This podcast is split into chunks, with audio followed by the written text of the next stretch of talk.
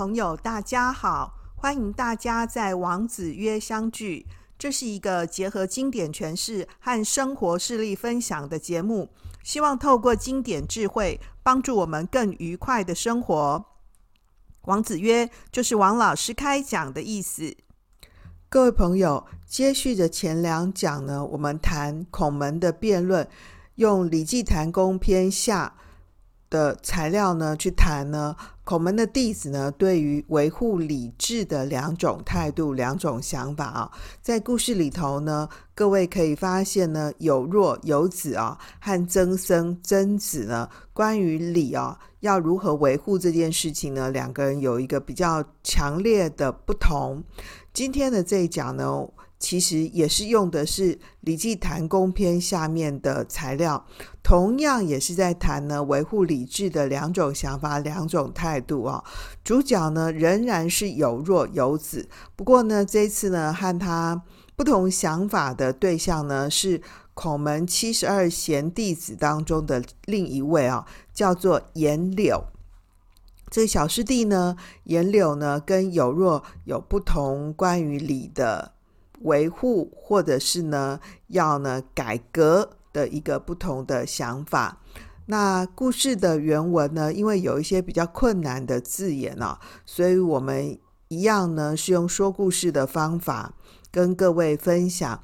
如果你想要知道原文的话，可以回到我们 YouTube 的版本哦，在上面呢，王老师做了比较详尽的原点跟解释性的说明。好，那这个故事呢是这样子的啊，《礼记谭公篇》呢下呢记录了这样的一件事情啊，就是这个鲁哀公的少子呢黄他去世了，那鲁哀公呢帮他儿子办丧事的过程当中呢啊，呃，在出殡的时候啊，想要在这个出殡的车子上面呢加上钵。这个波呢，原文是写这个拨弄的拨啊。不过钵是什么东西呢？钵其实是拨拂，拂这个字也蛮难写的哦。拂是这个拂晓的拂，春风拂面的拂。不过呢，是绞丝旁。这个拨拂是什么呢？就是牵引灵车的绳子啊。哦简单的来说呢，就是送葬的时候呢，拉引那个灵柩啊。到墓穴的一种粗的绳索。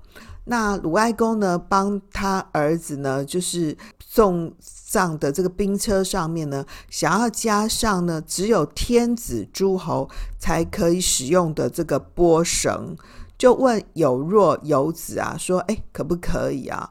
那为什么要问有子呢？啊，原因是因为。鲁哀公这样子的一个做法，其实是不合于礼的啊、就是天子跟诸侯才可以使用拨嘛，才可以用这种粗绳子啊。那他就觉得这件事情刚刚无几点嘛不透懂哦，不大合适啊。他就问问看呢，这个有子的意见。那有若就说啊，当然可以啊。为什么呢？因为你的重孙、叔孙、继孙呢，三家大夫呢，其实根本都有使用拨绳嘛。那既然呢，大夫这个位阶比你还低呀、啊，对不对？那你儿子有什么不可以用呢？那意思是说，三家大夫呢都见礼啊，超越了礼份。那你哀公的儿子呢，虽然是不具备使用拨的身份，不过应该也是没关系吧？哈，诶，他居然就同意了耶啊！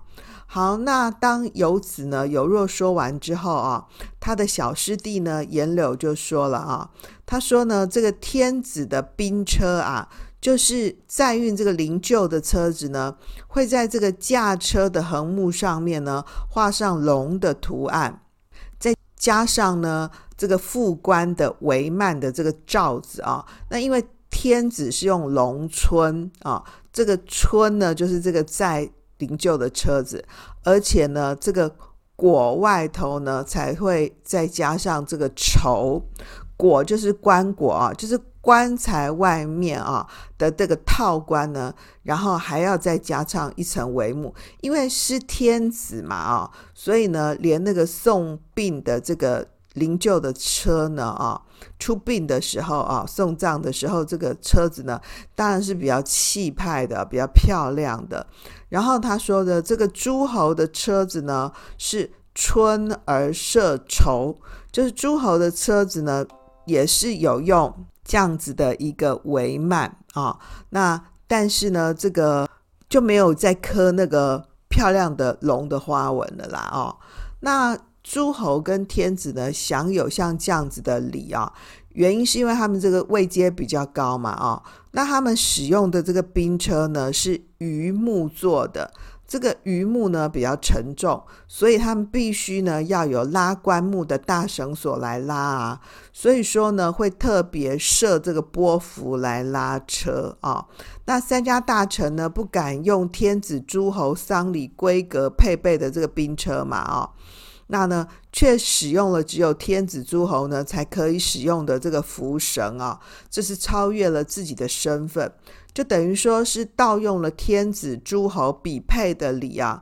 但是呢，其实只做了半套啊，又走了样走钟啊，所以你何必效法他们呢？所以颜柳就觉得说。鲁哀公啊，你其实不必只是在你儿子呢这个发丧的时候呢，这个载运灵柩的车子上面呢加上这个大绳索，就是加上波啦啊，没有必要啊。虽然说呢三环啊，这个三家的大夫呢见礼，但是其实你不用跟他们一样啊。所以可见呢，这个颜柳的想法跟有若游子的想法呢是不同的。那鲁哀公呢，当初要提这个问题的时候呢，他其实是知道说自己的儿子的灵柩呢设下了这个浮绳，其实是不合理的，所以他心里头有点感觉 sorry，对不对？所以因此他才去问这个游子啊。那颜柳就特别解释说啊，人家为什么用这种波绳特别加粗？加大用这个大绳索，用这个浮绳呢？哈，原因是因为啊，他们的这个再送灵柩的这个车子啊，跟一般人是不一样的啊。天子跟诸侯呢，用的这个车子是榆木做的车啊。那榆木的这种木材呢，啊。它其实花纹清晰，色泽很漂亮，所以因木质的硬度很适中啊，又耐湿耐腐，不容易变形开裂，所以经过烘干啊、整形、雕磨以后呢，常常被用来呢制作精美的橱柜、高级家具、雕漆的工艺品等等哦。所以呢，《礼记》这边记录说。只有天子跟诸侯的病车呢啊，可以用榆木，那我们一般人其实是没有的啊。那呢，这个就算是呢，这个三家大夫啊，他们也是没有资格呢去使用这个由玉榆木啊做的这个病啊出殡的这个再送灵柩的车子啊，所以他们就是做了半套。不过我们在看待呢，有若同意。啊，颜柳呢反对啊这样的一个意见的时候呢，其实我们不妨呢跟游子啊有若在《论语学而篇》里面的一段呢话来做对读啊。这段话我们可能大家蛮熟的啊，就是游子说：“礼之用，和为贵啊。”那呢原文呢一样，我会写在呢我们 YouTube 的版本上面啊。这个礼之用，和为贵？先王之道，斯为美。小大由之啊。这个游子就谈到说，哈，礼的作用啊，最重要就是和为贵，就是说你去按照礼去做事啊，做任何事情呢，都能够呢做得恰到好处。这样子的话呢，其实是。最可贵的啊，他就特别提到说，过去圣明的君王去治理国家的时候啊，最可贵的地方呢，也就在这里。所以，当他们做事的时候，不论大事小事呢，都按照像这样子的原则去做，就是在用礼的时候要和为贵啊。但是万一碰到呢，这个行不通的地方怎么办呢？啊，那呢，这个游子就特别提到说，要有所不行，知和而和啊，不以礼节之，亦不可行也。就是说，你当这个要施作这个礼的过程当中啊，如果有碰到呢挚爱难行，碰到呢行不通的地方，那你还是一直要执着那个和。就是仍然是一味的去追求和顺，然后而且没有用礼法，没有用礼来节制的话哦，呃，没有用礼法呢，用一定的规矩制度呢去节制的话，那他认为说呢，这样子也是不可行的。这进一步来说呢，就是有若啊，游子指出呢，礼的推行跟应用呢，要以和谐为贵。但是啊，凡事都讲求和谐，或者是呢，为了和谐而和和谐啊，不受礼文的规范约束，他认为也是行不通的。这就是说啊，既要遵守礼所规定的等级差别，相互之间呢，又不要出现不和。那和啊，就是儒家呢所提倡伦理、政治和社会的原则。和嘛啊。那我们现在说的是适合啊、恰当啊、和谐、恰到好处。那为什么要提倡和呢？因为啊，古代是阶级的社会，各个等级之间的区分呢，跟对立其实是很严整、很严肃的啊。这个礼的界限呢，丝毫不可以混乱。那么，如果你是上一等级的人呢，用自己的礼仪节文去表现出呢自己的威风，那这个礼呢，包括我穿的衣服啊、用的东西啊、生活上面的方方面面都包括在内。那至于下一等级的人呢，对于上一等级的人呢，常常也就是怀着畏惧的心情，唯命是从，因为一旦踩到这种隐形版的啊，隐藏版的红线，不知道结果会怎么样。好，你就是跨越了阶级嘛，哈。那么轻一点的呢，或许会被社会舆论攻击。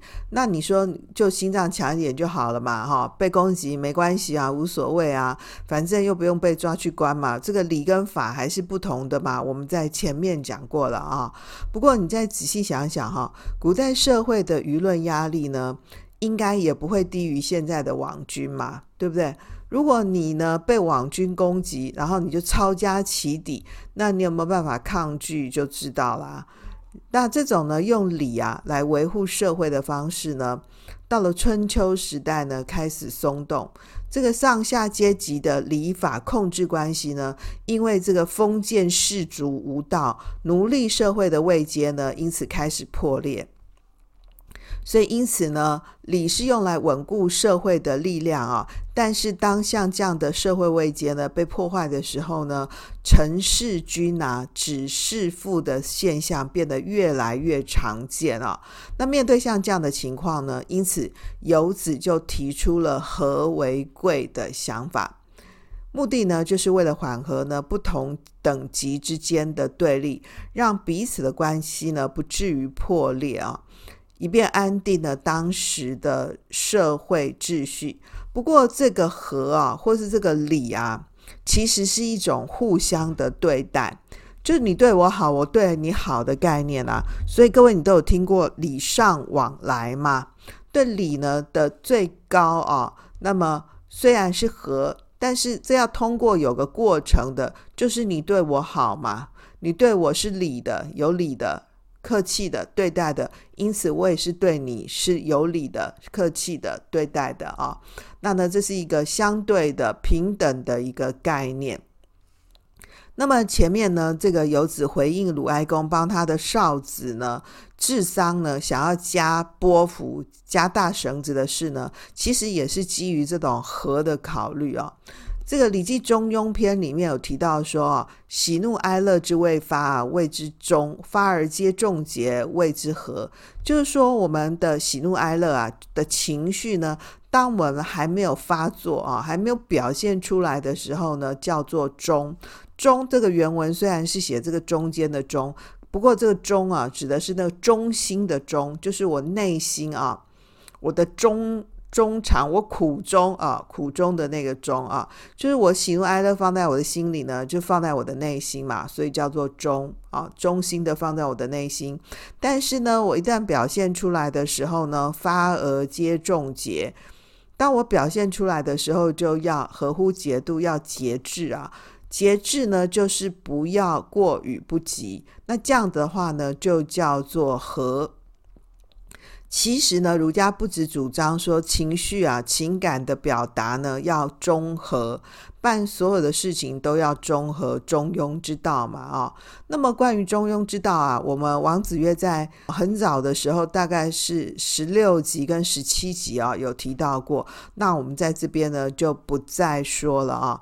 游子呢在这里呢提出这个和的观点呢、其实是很有意义的。他既强调呢礼的运用啊，要以和为贵，又说呢不能为了和而和啦啊，要用礼呢来节制。可见呢他所提倡的和啊，并不是没有原则性的调和，而是一种呢基于具体的社会生活的一个合理性考虑。因为和的本质啊，就是关系的协调嘛，是人们呢宽容和理性的体现。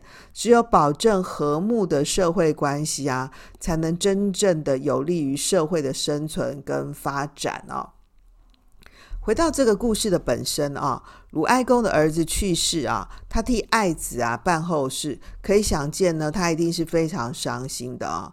因为为人父母的啊，对孩子的照顾付出，绝对不止一百分的牺牲奉献而已啊。那再说啦，这个白发人送黑发人，那是怎样的一种心情啊？你可以想见嘛，完全就是痛彻心扉、锥心刺骨的啊。整个治丧的过程呢，非常的复杂。那你当然可以想说，这是一种礼的繁文縟节啊。不过，我想和大家进一步说明和分享的是，哈，在这个备办丧礼的过程当中呢，其实包含了更多对于这一名死者的追思跟怀念。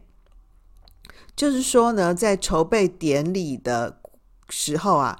家族跟亲戚呢会聚在一起讨论，去追想呢这位去世的人过去的种种是怎样的。那如果说其实办的是喜事，比如说生小孩啊、结婚啊、搬家啊，大家就会寄托和期许呢更美好的未来。那透过呢筹划典礼的这个细致的过程啊，去思考展望举办这个典礼的意义到底是为了什么？所以礼啊。并不是一种徒具虚文形式的东西啊，它更多的是祝福和对未知生活、对未来美好的想象啊。以我自己最近的一个经验来说啊，我有个朋友呢生小孩，我们就聚在一起呢讨论说，哎，我们要给他买什么礼物啊？买什么东西？什么东西好？我们又共同觉得说，哎，我们这个朋友呢非常客气，一定不愿意呢收我们的礼物。那我们是要包红包吗？还是我们要买怎样的礼物呢？让他可以呢感受到我们对他的。祝福，然后呢，替他觉得高兴，然后又不要让他觉得压力太大。所以啊，其实礼呢是有意义的啊。那如果呢，以这个故事里面的治丧来说呢，丧礼啊是哀戚之治，就是说人们在面对死亡时候的伤心伤势，一直到了举办丧礼的这一天啊，就到达最顶峰。就是说，对这个逝者啊。从此离开人间的这个伤感悲痛到达最高点，也是对我们还活着的人呢，同时节制过度伤心的截止点。就是说，活着的人呢，到了这个办丧礼的这一天以后，就不要再过分的伤心了。而呢，我们对这个过世的人呢，伤感啊、悲痛，也在这一天达到最高峰。那到了这一天过后怎么办呢？哀戚之治以后呢？啊，丧礼也是哀戚之治嘛。哀戚之治之后呢，要怎么办呢？就是要节哀顺变，节哀顺其变也啊。因为从此呢，就和这个死者呢，幽冥两隔了。对于这个死者以后啊往生的世界，就要如同初始一般，尽其所爱，求诸鬼神替他祝祷，献上祝福。我们就相信说呢，他过世了之后呢，其实是去到一个更好的地方。那么鲁哀公啊，失去儿子太伤心了嘛，他就很想替儿子的这个病车呢加上大绳子，表示呢他对宝贝儿子的看重啊。因为儿子不在啦，做爸爸的他呢，不管有什么都不能给儿子啦。那你想想看嘛，鲁哀公多么想把自己作为诸侯地位的礼遇也给儿子他享受啊，但是没办法呀，儿子不在了啊。唯一能想到的呢，就是加波了，加上这个大绳子。那鲁哀公啊，也知道这是不合理的嘛。他是诸侯啊，才可以配享这种礼，但他儿子不是，所以因此在百般纠结之下呢，去问了游子。诶，没想到呢，游子居然说好，诶，可以的，你去吧啊。游子先前不是还和曾子辩论说礼不可失吗？这里他居然跟哀公说好，诶。你去吧，你想加播就加吧。哎，游子没有坚决反对，哎，还温温和和的回答。因为你这样做呢，其实是僭越礼份是没错。不过你们鲁国的三桓大夫啊，仲孙、叔孙、季孙氏也都见礼嘛。那既然你的卿大夫呢见礼呢，早已经司空见惯、习以为常啦，你也就不用这么高度的自我反省的。真的想做呢，那就做吧，哦，那就加吧。诶，没想到呢，这个时候他的小师弟呢，颜柳出来说话了啊、哦。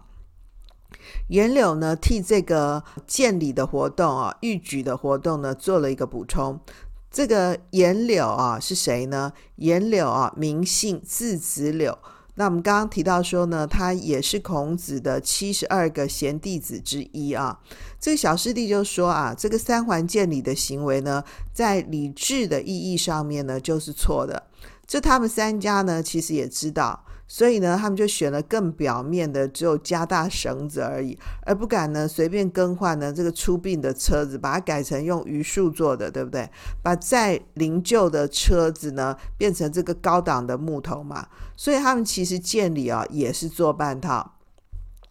这个颜柳的潜台词是什么呢？就三环的目的啊，很明显的就是为了显摆。但是三环这个显摆呢，其实蛮恶心的。要么呢，你就干脆标明说我是老大，你周天子是虚的，没用啊；或是你鲁哀公呢，我是没看在眼里的。但是呢，三环呢还是没尬词他们还不敢。那社会面的老百姓呢，也知道说三环呢就是在显摆啊，这个这是很清楚的嘛，哈。那问题是呢，你鲁哀公呢需要像三桓那样吗？你真的要学他们吗？你鲁哀公的社会评价呢和三桓不同啊，其实你不必啊，对不对？所以这样子的一个回答啊，颜柳呢其实出来做了一个很中肯的提醒啊，他没有跟直接跟这个鲁哀公说你不能加播，其实是提醒他说你不用这样做。智商呢，尽其爱，也就是了。加波嘛，哈，加大绳子呢，其实是多出来的，其实也就不必加，不必多。各位，你有没有看到哈？这个孔门弟子呢，很缤纷啊，哈，大家总是意见不一样啊。师弟可以呛师兄，讨论同一件事情呢，总是呢，合各言而至，很自由啊。所以这是儒家啊，我觉得非常有趣的地方哈。其实这个原文啊，到这边也就没有了啊。这个子若呢，啊，游子啊，没有继续呢回呛他的师弟啊。那故事呢，也没有再进一步的直接写出来呢。这个鲁哀公呢，最后有没有帮兵车加帛？可是大家有没有觉得很好奇啊？鲁哀公到底后来有没有超越礼呢？啊、哦，想想看，你猜猜看吧，给你两秒钟。结果呢是有啦，这个鲁哀公呢其实是没听懂这个呃颜柳的话啊、那呢他接受了这个游若的意见啊、那呢或者是说鲁哀公呢其实就是只是来呢寻求人家帮他盖章同意他的啊，他可能没听懂啊，那呢或是他不愿意遵守。总之呢，这个即使是呢颜柳分析了社会评价之后呢，鲁哀公还是不愿意接受啊。就是你可以发现鲁哀公其实也不怎么聪明啊。所以，我们读古书啊，常常必须结合不同的文本呢啊，不同的原点来对读啊，才会知道说为什么有子这样子的一个回答其实是可以的啊。他回答这个哀公说：“OK 啊，你想要做。”就去做吧，和他前面和曾子的辩论的立场可以说完全不同啊。颜柳师弟和师兄的想法也不同啊。那你就看见孔门弟子呢各自精彩嘛啊。颜柳建议哀公不用加啊，是维护了礼。但是呢，游子呢指出呢可以加，其实也是和的表现，因为礼的实践嘛，就是要讲求和啊，以和为贵，以和呢。作为最高的指导原则，因为在用礼的时候啊，如果遇到像哀公这样子心有焦灼的时候，怎么办呢？就要呢知和而和，而且呢还用礼来节制，这就是礼的最重要的作用跟贡献。鲁哀公呢见礼啊超过礼，当然是不妥的嘛。哎，那但是没办法啊。春秋晚期哦，早已经呢礼坏乐崩啊，礼制遭到这个权臣的破坏呢，已经变得不伦不类了啊。老百姓其实是对这件事情也是有感受的啊。那游子的看法呢，可以说是无可奈何当中的因应时变。礼虽然不可失，但是礼呢也不是铁板一块嘛啊。礼呢其实是可以弹性变通的。你也就看到说呢，这个有死有弱呢，宽容的一面，这也是和哦。至于礼的最高境界，当然就是守住中庸之道，至中和嘛。那么这个至中和的境界呢，同样啊，在前面呢说过了，我们今天就不说了啊。好，回到今天的重点整理，在这个故事当中呢，我们看到呢，鲁哀公去跟。游子呢问丧礼啊的一个诗作的方式，那么我们可以看见呢，哀公呢对知识分子、对儒者、对国士的敬重态度。第二个呢，这个游子啊跟颜柳呢都善尽了对国君的劝诫之责啊，主张呢这个虽然礼不可失，但是是可以。变通的啊，那最后呢，礼的最高境界当然是终归于中和，中和就是中庸之道啊。第三个呢，礼呢具有节制、规范、约束的意义，那同时呢也有温暖、抚慰人心的价值跟意义哦。最后呢，是我在这个网络上面呢看到呢歌德的一段话哦，歌德呢谈到说一个人的礼貌呢。就是一面照出他自己肖像的镜子，所以你是怎么样对待别人的呢？别人也会怎么样对待你？我们用很有礼貌、很客气的方法呢，去对待别人，其实也就映照出呢，我们自己呢是一个文质彬彬的君子。我们自己呢，就像我们的行为表现一样。所以，因此呢，歌德谈到说。一个人的礼貌就是一面照出他自己肖像的镜子。我也用这样子的一句话跟各位分享喽。好喽，今天就到这里。另外呢，为了庆祝王子曰在六月份满两周岁的生日啊，从今天的这一集开始，王子曰节目呢，欢迎听众朋友们呢参加王子曰节目的抽奖活动。只要你根据我们节目下方的链接填妥抽奖的表单链接，或者是写 email 寄信给我们，告诉我们你最喜欢哪一集，或是你收听王子约的心得感想，就有机会获得王子约节目的文创产品啊！时间到二零二三年的六月十五号截止。我们将会呢，根据这段时间呢，参加抽奖的朋友，选出其中几位幸运的朋友，为你们寄上王子曰的小礼物。欢迎大家踊跃参加哦！谢谢大家的收听，希望今天的这一讲可以带给你一些启发和收获。如果你是在 Podcast 上面收听我们的朋友，盼望你帮我们按一下五星评价或留言。如果你是在 YouTube 上面收听我们的朋友，我也要邀请你开启小铃铛、订阅、按赞、留言、分享。当然，王老师呢更欢迎在所有不同平台，Podcast 啊、YouTube 啊，或者是哔哩哔哩、B 站哦，收听我们的朋友呢，都一起参加抽奖，帮王子曰庆祝生日快乐。让我们透过经典好声音，感受经典智慧，一起发现一个更好的自己。我是王老师，我们下次见喽，拜拜。